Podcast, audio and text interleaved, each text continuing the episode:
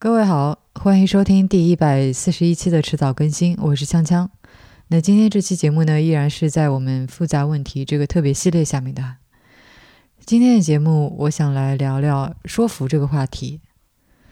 嗯，在二零二零年年初的时候啊，我们也许经历了最近二三十年来，嗯，力度最大、效果也最明显的一次社会动员。这个社会动员，英文叫做 social mobilization 啊，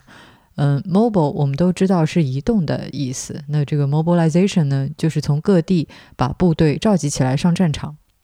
这起初是一个军事用语啊，那到现在也被用在别的场合。而它的反义词呢，呃，demobilization，倒还基本上只是在部队里面出现啊，就是复员、复员军人的复员。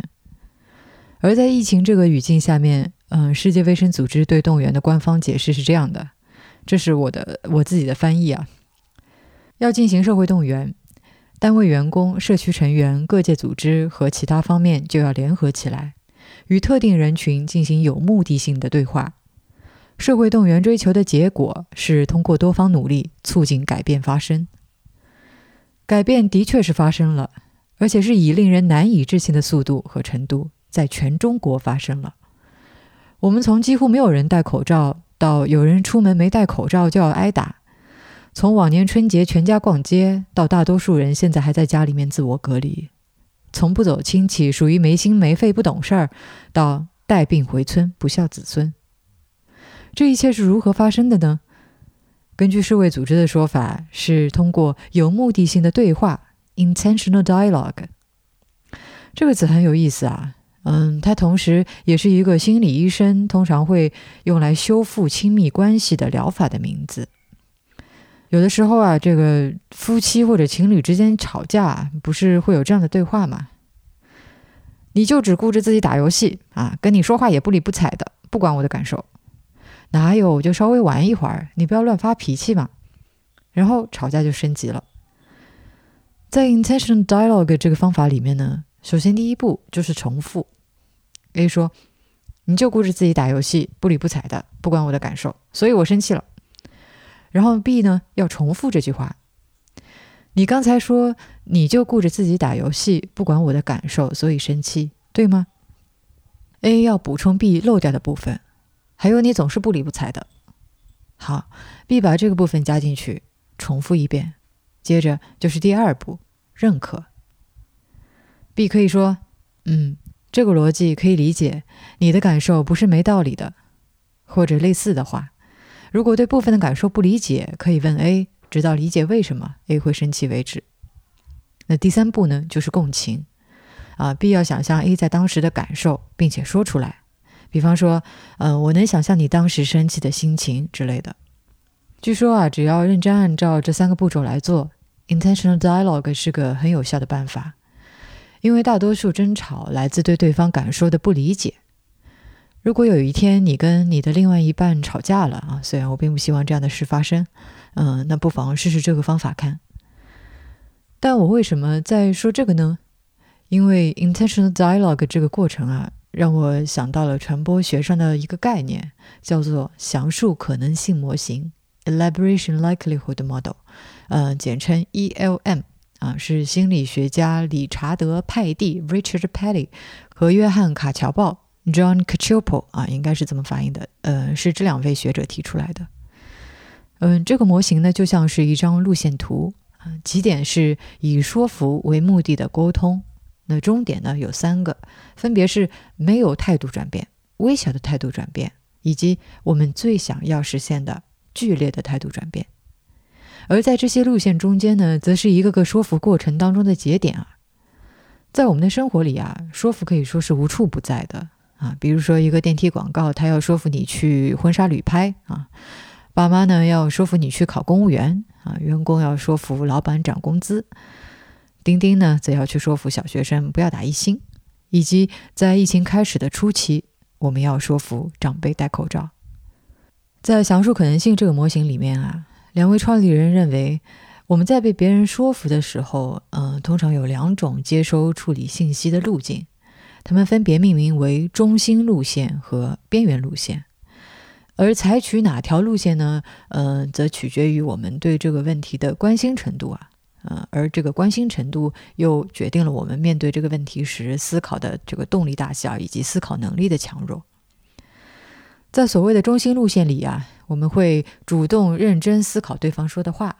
比方说对方他的论述是不是有逻辑啊，列举的论据是不是有力等等。换句话来讲，我们是通过理性认知来决定自己对对方的说服报以怎样的反馈啊？是啊，被说服了呢，还是不置可否呢？还是维持自己原来的看法？那什么又是边缘路线呢？嗯，边缘路线啊，指的是我们自己无意识的依靠一些其他线索，一些跟这个理性推敲、跟对方的说服不直接相关的线索来做出决定的方式。啊，比如这个一致性、社会认同、喜欢、权威、稀有啊这些因素，有一些话啊，比如大家都这么干，爱我就支持我，我们一直都是这么过来的。清仓特价最后一天，我是你爸，听我的准没错儿之类的，那就属于嗯边缘路线的说服方式。当然，这两条路线也不是相互排斥的啊。比如这个小米手机，它在销售的时候啊。一方面会罗列参数，逻辑清晰的告诉你它性价比很高，对吧？为什么要买它？那另外一方面呢，也抽号搞饥饿营销，增加稀缺性，对不对？其实，在日常的信息处理过程中，我们很少只依赖其中一条路径啊，大多是两条腿同时走路。不过，也许你也已经想到了，那就是相比边缘路线，中心路线它更长，也需要接收信息的一方付出更多认知上的努力。呃这是什么意思呢？嗯，就拿劝父母戴口罩这个事情来说啊，不像邻国日本，我们大多数人啊，其实本来就没有戴口罩的习惯。那无论是为了防止花粉过敏啊，还是避免把感冒传染给别人，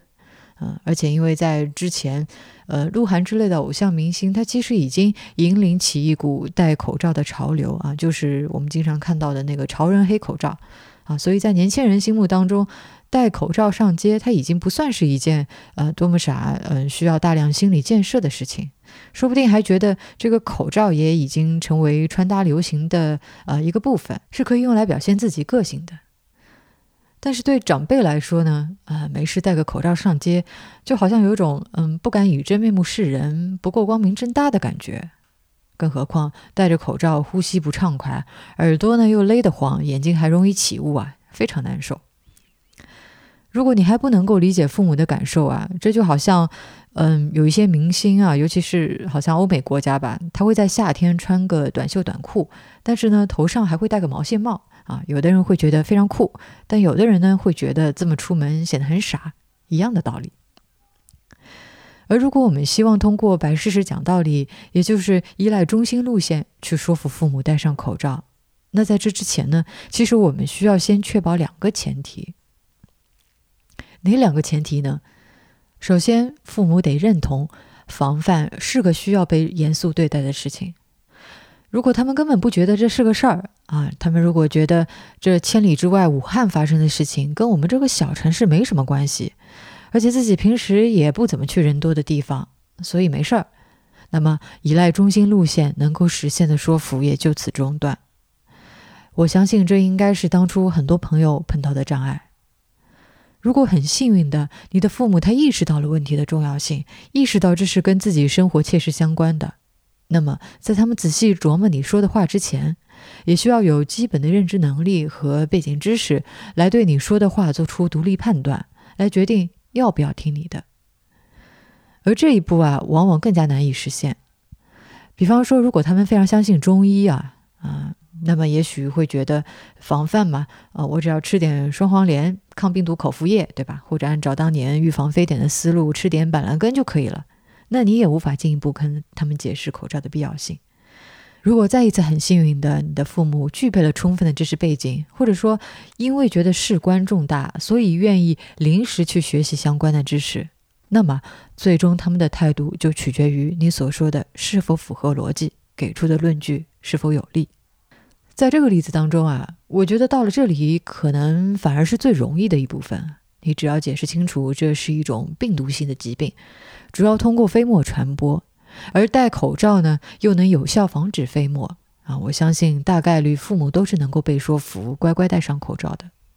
反倒是，如果你为了让父母引起重视啊，把话说的比较夸张，在每一句话后面都要加上一长串的感叹号，或者是发一些耸人听闻的消息，那父母反而会觉得你是在夸大事实，拒绝听你的劝说。嗯，听到这里，你也许要问了。那如果他们完全不觉得这是个事儿，或者说不具备所需的认知能力，也就是我刚才讲的这两个前提不是都满足，那还能说服他们吗？有什么办法吗？有，这个时候呢，我们就只能借助边缘路线。所谓边缘啊，嗯，我觉得是相对于处于认知中心的大脑来说的，相当于绕开大脑的一种心理捷径，让信息接收者啊不需要主动思考。就能够做出决定。比方说，你们戴口罩的话，我就答应去相亲。那这是提供一种外部补偿的刺激。小区里其他人或者身边的亲朋好友上街都戴口罩了，那这是来自社会认同的压力，也就是一种 peer pressure。电视台里开始频繁播放戴口罩的提醒，这个呢，则是权威的声音在起作用。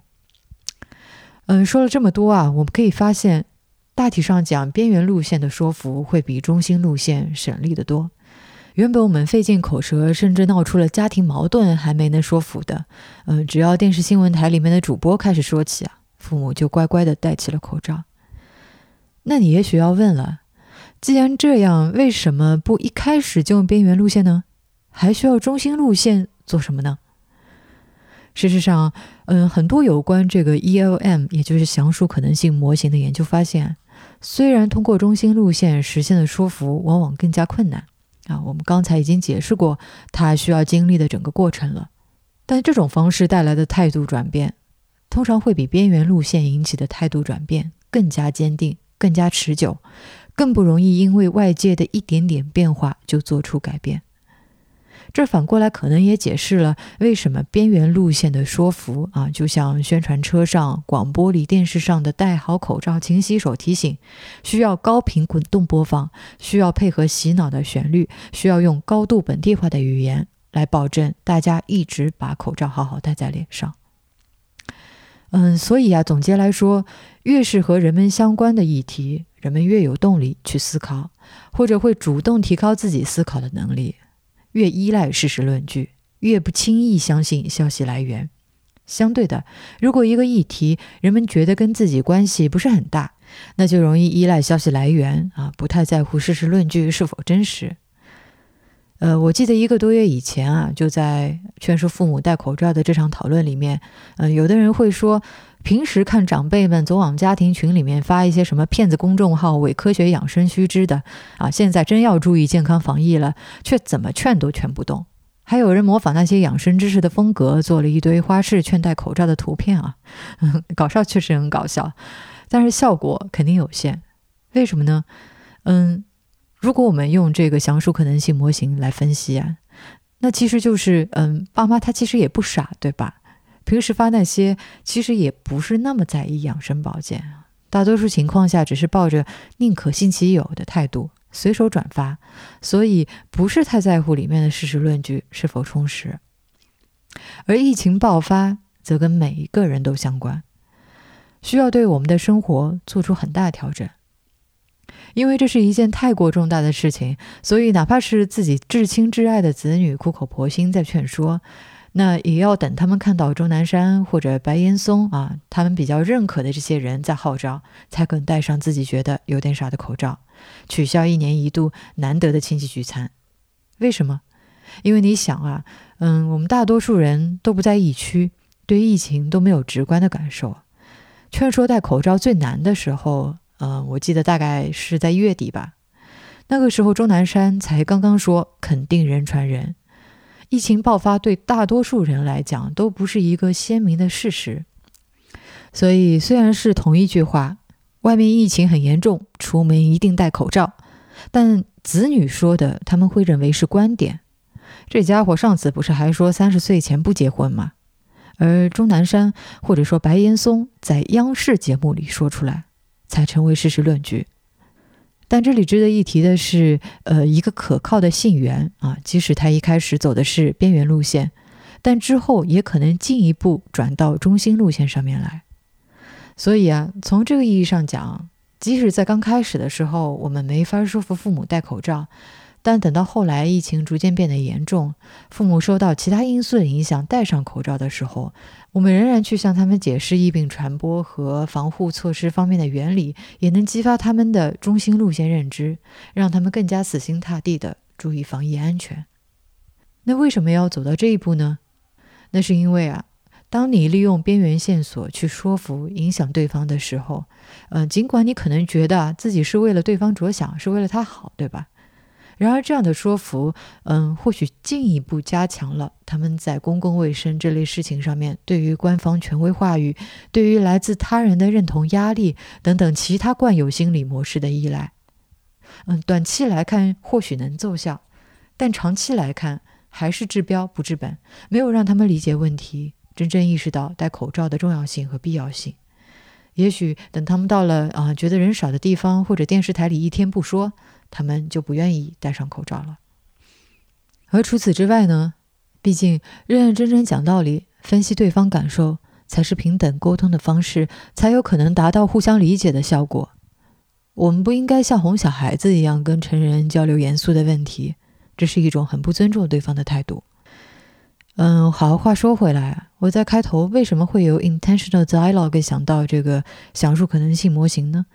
嗯，因为别人说的话是观点，而自己去复述一遍、认同一遍、感受一遍，那就成了事实啊！这其实就是自己说服自己，说服自己对方是一个讲道理的人，他的感受是真实的，不是无理取闹的这样一个过程。显然，在这个过程里面，中心路线也就是逻辑和边缘路线啊，可以说是情感是齐头并进的，而社会动员。其实就是超大规模量级的说服工作。你想象一下，要怎么样在一周时间之内说服十几亿人都戴上口罩，以及就因为边缘路线的说服立竿见影、更加省力、更加方便，我们就应该疯狂采取这种方式吗？啊，带病回村、不孝子孙之类的标语贴的到处都是。我们在试图说服、影响他人的时候，呃，只需要考虑是否成功让对方转变了态度就行吗？这个问题其实也是很多学者在研究详述可能性模型的时候所关心的，那就是用什么方式去影响他人，以及影响他人这件事情在哪些情况下面才是合乎道德的。关于这个问题，任宁在第一百三十七期里面提到的那本初识传播学的书里呀，引用了华盛顿大学教授 Thomas Nelson 的书《Ethics of Speech Communication》里面的一段话，他是这么说的。当我们在沟通中影响他们的态度、信念和行为时，我们的演讲，嗯，这里的演讲，我猜原文应该是 speech 啊，我觉得可能说成是言论更加合适一些。我们的言论是否能进一步促进自由、现实、理性和批判的选择？重大选择，即为评判我们道德的试金石。嗯，显然，这种道德评判标准是建立在西方自由主义思想传统的基础上的。能否提高自由程度被当作衡量道德与否的标尺，而理性呢，则被认为是实现自由的主要途径。啊，为什么自由主义者会在意这个问题呀？因为被说服，其实暗含着一场自由主义的危机。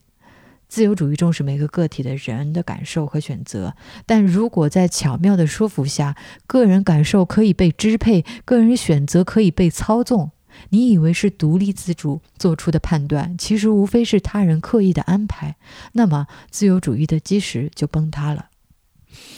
嗯，这个话题引申开去，其实是个非常有趣也非常庞大的话题啊。嗯，我们可能会在以后的节目里面来进一步讨论。那今天这期呢，我就先聊到这里吧。下一期任宁会来讨论跟企业相关的话题。您刚刚收听的是迟早更新的第一百四十一期啊，这是一档探讨科技、商业、设计和生活之间混沌关系的播客节目，也是风险基金 Once Ventures 关于热情、趣味和好奇心的音频记录。我们鼓励您与我们交流。我们的新浪微博 ID 是迟早更新，电子邮箱是 embrace at we are once dot com。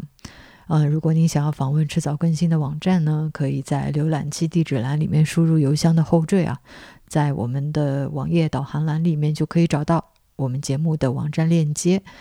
嗯，我们为每一期节目都准备了延伸阅读啊，希望您善加利用。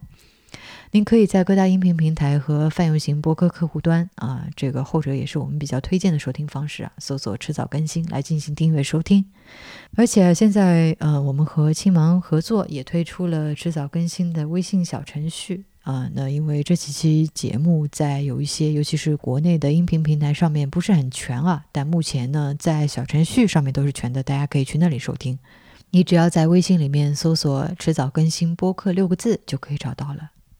与此同时，如果您喜欢这档节目呢，也欢迎您收听任宁和 Real 搭档的一档科技主题的播客啊。提前怀旧，我们希望通过迟早更新，能让熟悉的事物变得新鲜，让新鲜的事物变得熟悉。